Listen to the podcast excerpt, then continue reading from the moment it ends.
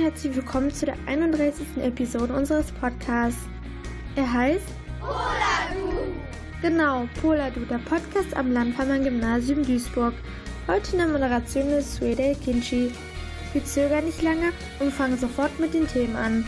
Unsere aktuellen Nachrichten, Verschwörungstheorien, Buchvorstellungen, Hörcollage Homeschooling, ein Interview mit Vodafone, Urvölker und zum Abschluss vier Wörter ein Lehrer.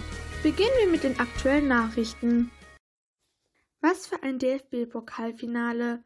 Nach zwei völlig unterschiedlichen Halbzeiten hat Borussia Dortmund das Endspiel gegen RB Leipzig gewonnen und wird damit zum fünften Mal DFB-Pokalsieger. In der ersten Hälfte wurden die Sachsen förmlich vom Platz gefegt. In der zweiten versuchten sie alles, konnten das Spiel aber nicht mehr drehen. Leipzig musste sich auch in seinem zweiten Pokalfinale geschlagen geben. Der Konflikt zwischen Israel und den Palästinensern geht weiter und dies trotz internationaler Bemühungen um eine Waffenruhe. Israels Armee setzt ihre Angriffe auf Ziele im Gazastreifen fort. Unter anderem wurden nach Angaben des Militärs Tunnel militanter Palästinenser Gruppen bombardiert. Fünf Nächte in Folge haben sich beide Seiten mit Raketen beschossen. China ist erstmals eine Landung auf dem Mars gelungen. Das Landemodul des chinesischen Raumschiffs Tianwen-1 setzte mit dem Rover Zhurong an Bord auf der Oberfläche des roten Planeten auf, wie die staatliche Nachrichtenagentur Xinhua unter Beruf auf die Raumfahrtbehörde berichtete. Tianwen-1 war im Juli 2020 von der Erde aufgebrochen und hatte im Februar die Marsumlaufbahn erreicht. Herzlichen Glückwunsch! Die neue Schülervertretung 2122 wurde gewählt. Wir gratulieren folgenden Schülern: Charlize Johnson, Elias Peterschulte, Jakob Fritsch, Kaira Suisimer, Lulu Feuser, Marla Rosendahl, Mertjan Eigen, Sander Erdal und Sver Ulbricht. Das waren unsere Nachrichten, gesprochen von Suede Kinchi. Bestimmt habt ihr euch schon gefragt, als ich die Themen vorgelesen habe, Verschwörungstheorien? Ja, ihr habt richtig gehört. Nun hört ihr unsere neue Rubrik, in der es heute um das Hotel Cecils geht. Mehr erzählt euch jetzt Arifa. Viele Leute haben Angst, alleine ein Hotel zu besuchen. Jetzt verstehe ich auch wieso. Wir schreiben das Jahr 2013. Eine Frau namens Elisa Lam checkte zu dieser Zeit in das Hotel Cecils ein. Sie wurde als letztes am 31. Januar gesehen. Ihr Körper wurde nach 19 Tagen in einem Wassertank wiedergefunden.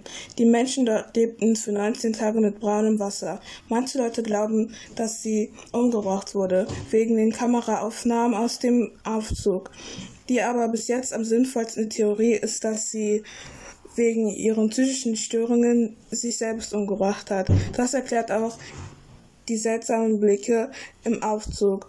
Und da es früher so einfach war, zu den Wassertanks zu kommen, ist diese Theorie am wahrscheinlichsten. Falls ihr mehr über diesen Fall herausfinden möchtet, könnt ihr auf YouTube und auf Netflix Hotel Cecils Dokumentation eingeben und sie dann gucken. Na, wie hat euch unsere neue Rubrik gefallen? Schreibt es doch gerne in die Kommentare. Gleich bekommt ihr einen Einblick in einen Roman, als nächstes ihr eine Buchrezension von mir, Suede Kinchi. Das Leben ist endlich, wie allen klar sein wird. Keiner lebt ewig, die Zeit auf der Erde ist kostbar und sollte daher gut genutzt werden. Wie genau entscheidet dabei jeder für sich selbst. Der eine will möglichst viel erleben, der andere sieht Kinder und Familie oder beruflichen Erfolg als besonders wichtig an. Mit 18 steht vor allem Ausbildung oder Studium im Fokus. Welchen Weg schlage ich ein? In welche Richtung will ich gehen? Wenn jedoch bereits in diesem Alter klar ist, dass der Tod jeden Tag zuschlagen kann, eine Krankheit die Zukunft in weite Ferne rückt, bekommt der Satz Carpe diem eine ganz andere Bedeutung. Vor allem, wenn man sieht, wie alle anderen ins Leben starten und wie man selbst in einem goldenen Käfig gefangen ist. Sophie Kramer erzählt in ihrem Roman die Geschichte von Lilly und Len, deren Sicht auf das Leben nicht unterschiedlicher sein könnte. Während Lilly sich nach einem normalen Leben sehnt, sich nichts sehnlicher wünscht, als zu studieren, in die Welt hinauszuziehen und tun zu können, was sie möchte, ist Len das Leben satt. Seit dem Tod seines Bruders ist auch von ihm ein großer Teil wie abgestorben und ihm fehlt die Lebenslust.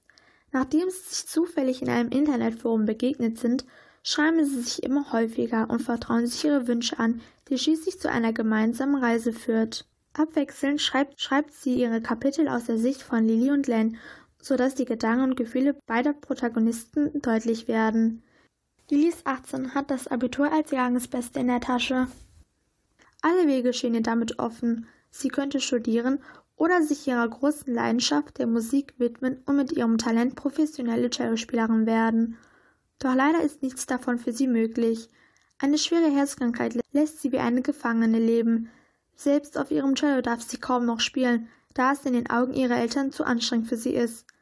Alles würde sie dafür geben, um noch einmal das Leben zu spüren, sich verlieben, das Meer sehen, andere mit ihrem Cellospielen begeistern, kleine Dinge, die unmöglich erscheinen. Len geht es da ganz anders. Er hat alles aufgegeben. Die Musik, sein altes Leben, sein Leben vor dem Unfalltod seines Bruders vor zwei Jahren. Nur seine Ausbildung bringt ihn halbwegs durch den Tag. Dabei merkt man, dass beide einen sehr unterschiedlichen Alltag haben. Jedoch haben sie viel mehr Gemeinsamkeiten als erwartet. Beide könnten nicht ohne die Musik. Len hat alles aufgegeben, auch seine Band, in der er war, aber nach dem Tod seines Bruders verlassen hat. Als Lily im Forum Last Exit auf einen von Lens Songtexten stößt, der vom Tod seines Bruders handelt und ihm schreibt, beginnt eine, beginnt eine Beziehung, die beide nicht erwartet haben. Es ist interessant zu verfolgen, wie sich die Beziehung mit der Zeit entwickelt und welche Meinung sie übereinander haben. Ausführlich geht Kramer auf ihre Figuren ein, beschreibt die familiäre Situation, die sich bei den beiden durch ihre jeweilige Schicksale stark verändert hat. Vieles halten beide für unmöglich, da sie sich in der momentanen Situation nichts erhoffen. Jedoch durch das Kennenlernen erleben beide viel auf einer gemeinsamen Reise.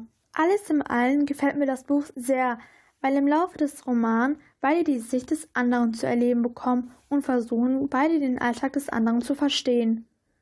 Dabei verändern sie sich immer wieder aufs Neue. Auch wenn es ein Liebesroman ist, ist es nicht so sehr auf die Liebe bezogen, sondern eher auf das, was beide durch ihre beiden Einschränkungen schaffen.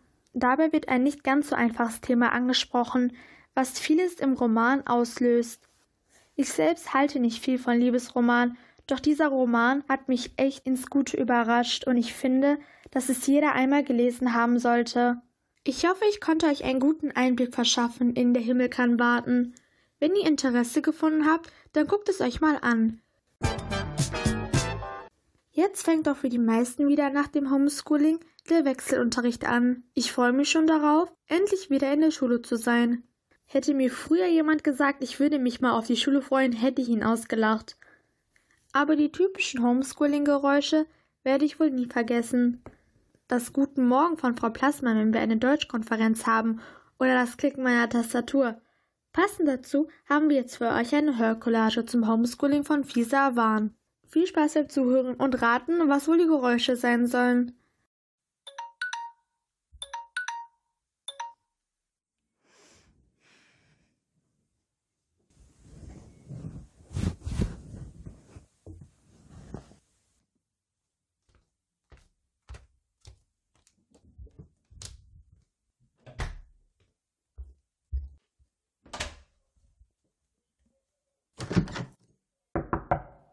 Besetzt. Oh. Endlich. Ach, geh jetzt raus.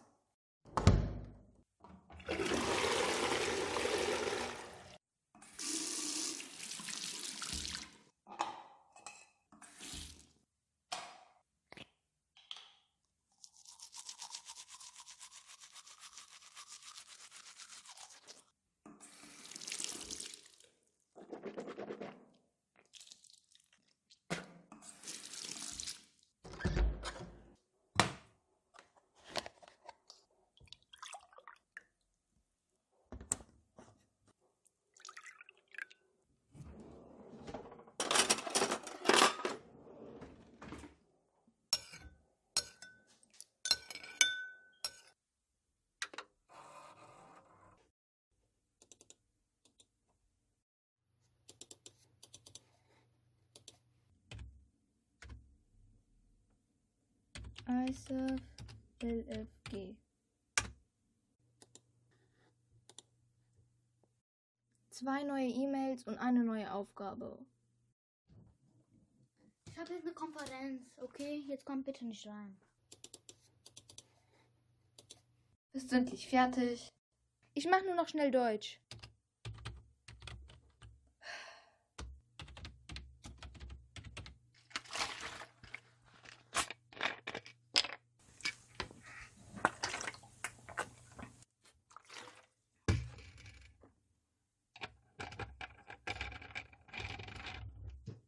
Fertig. So ungefähr hört sich auch mein Alltag während Corona an. Außer, dass bei mir wohl die Zankereien zwischen meinem Bruder im Vordergrund stehen würden und meine Mutter mir sagen würde, ich soll mal in den Garten und frische Luft schnappen. Aber zum Glück gehen wir ja jetzt in den Wechselunterricht über. Ich glaube, auf den freuen wir Schüler wie auch Lehrer uns nach einer gefühlten Ewigkeit. Zu Zeiten von Corona ist Internet ein ganz großes Thema und bedeutet für uns noch viel mehr als vorher auch schon. Wir hatten die Möglichkeit, Tanja Vogt, eine sehr nette Pressesprecherin von Vodafone, zu interviewen und ihr ein paar Fragen zu diesem Thema zu stellen. Wie stark arbeiten die Vodafone-Mitarbeiter im Homeoffice? Also seit der Corona-Pandemie arbeiten die gesamten Vodafone-Mitarbeiter, also in ganz Deutschland, zu 100 Prozent im Homeoffice. Nur in Ausnahmefällen und an äh, einzelnen Standorten ist der eine oder andere dann vor Ort am Standort im Einsatz und das auch unter höchsten Schutz- und Sicherheitsbedingungen. Würden Sie sagen, dass die Zukunft der Arbeit im Homeoffice liegt?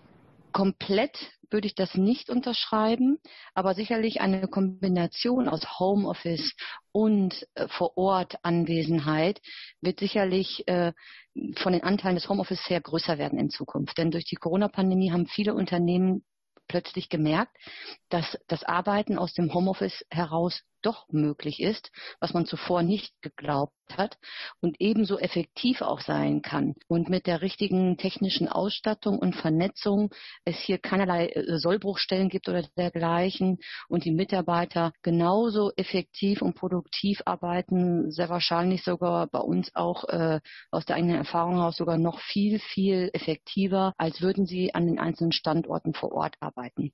Aber ich halte einen gesunden Mix immer für wichtig, um ja auch eine gewisse Unternehmenskultur aufrechterhalten zu können. Und gibt es auch eine Möglichkeit, wie Vodafone das Homeschooling unterstützen kann für Schüler?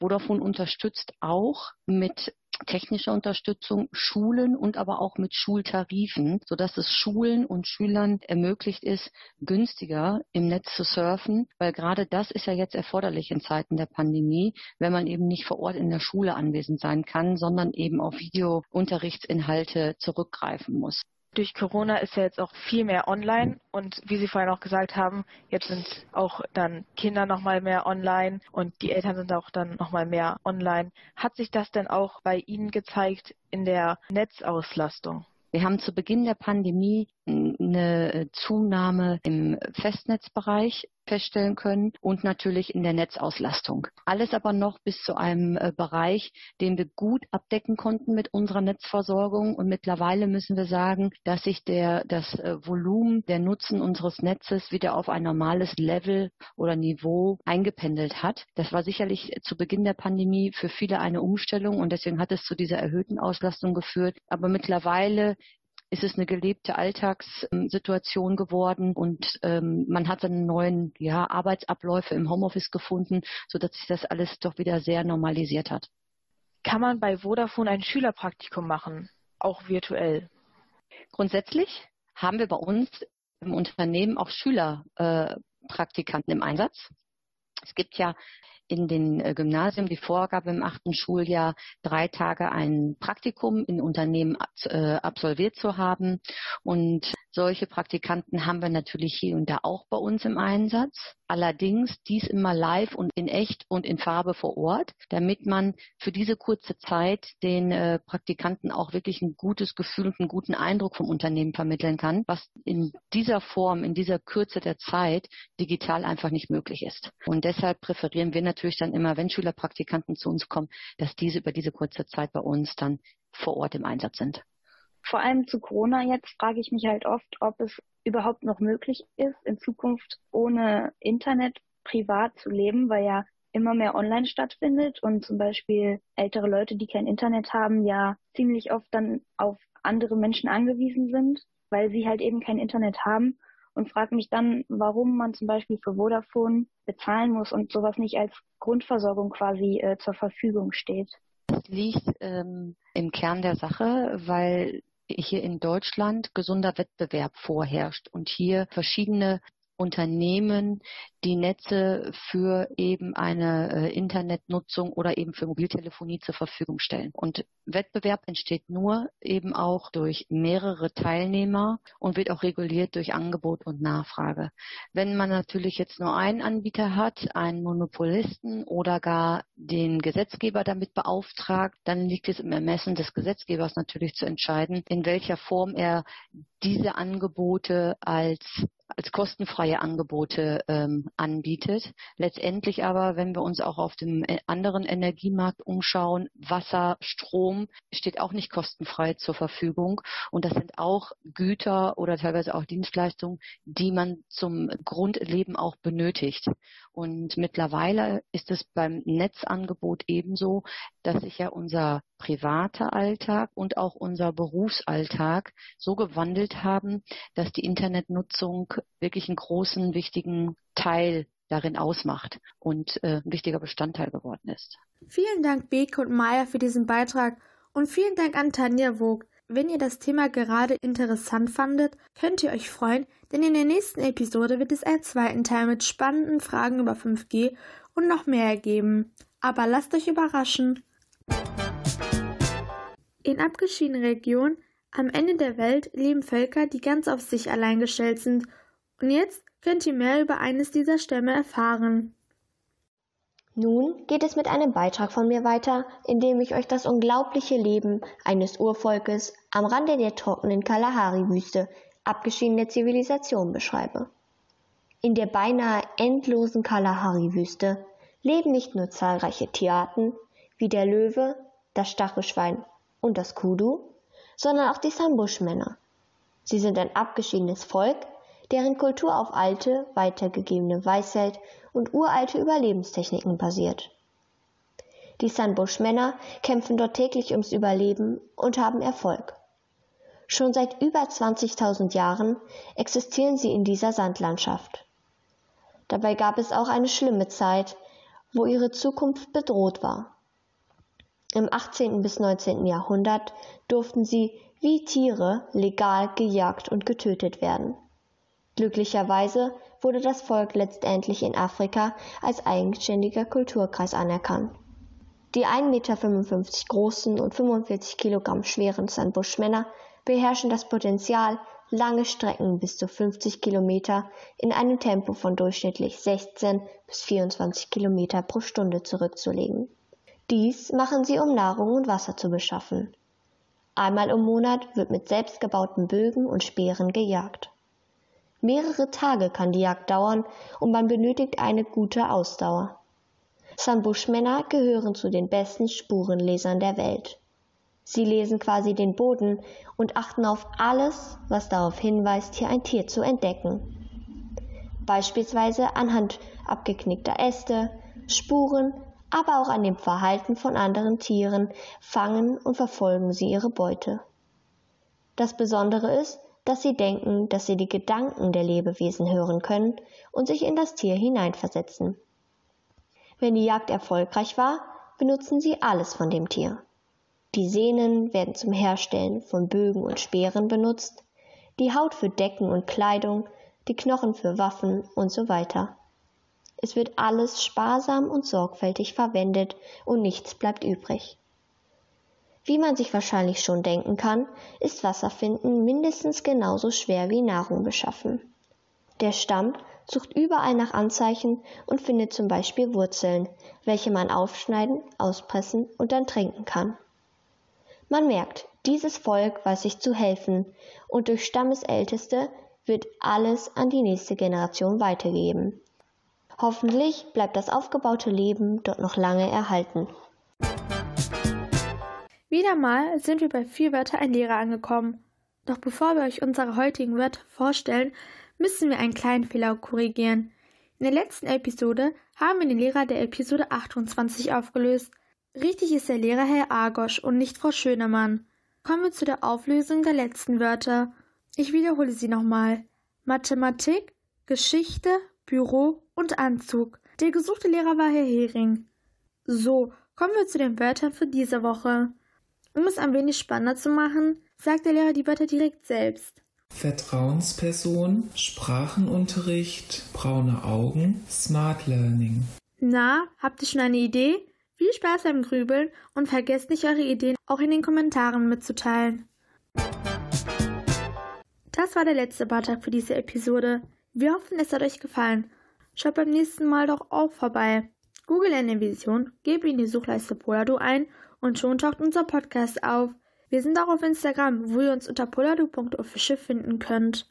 Seit kurzem findet ihr uns auch auf Spotify. Gebt dort einfach Poladu ein und unser Podcast wird gezeigt. Nun verabschieden wir uns und sagen Tschüss, bis zum nächsten Mal.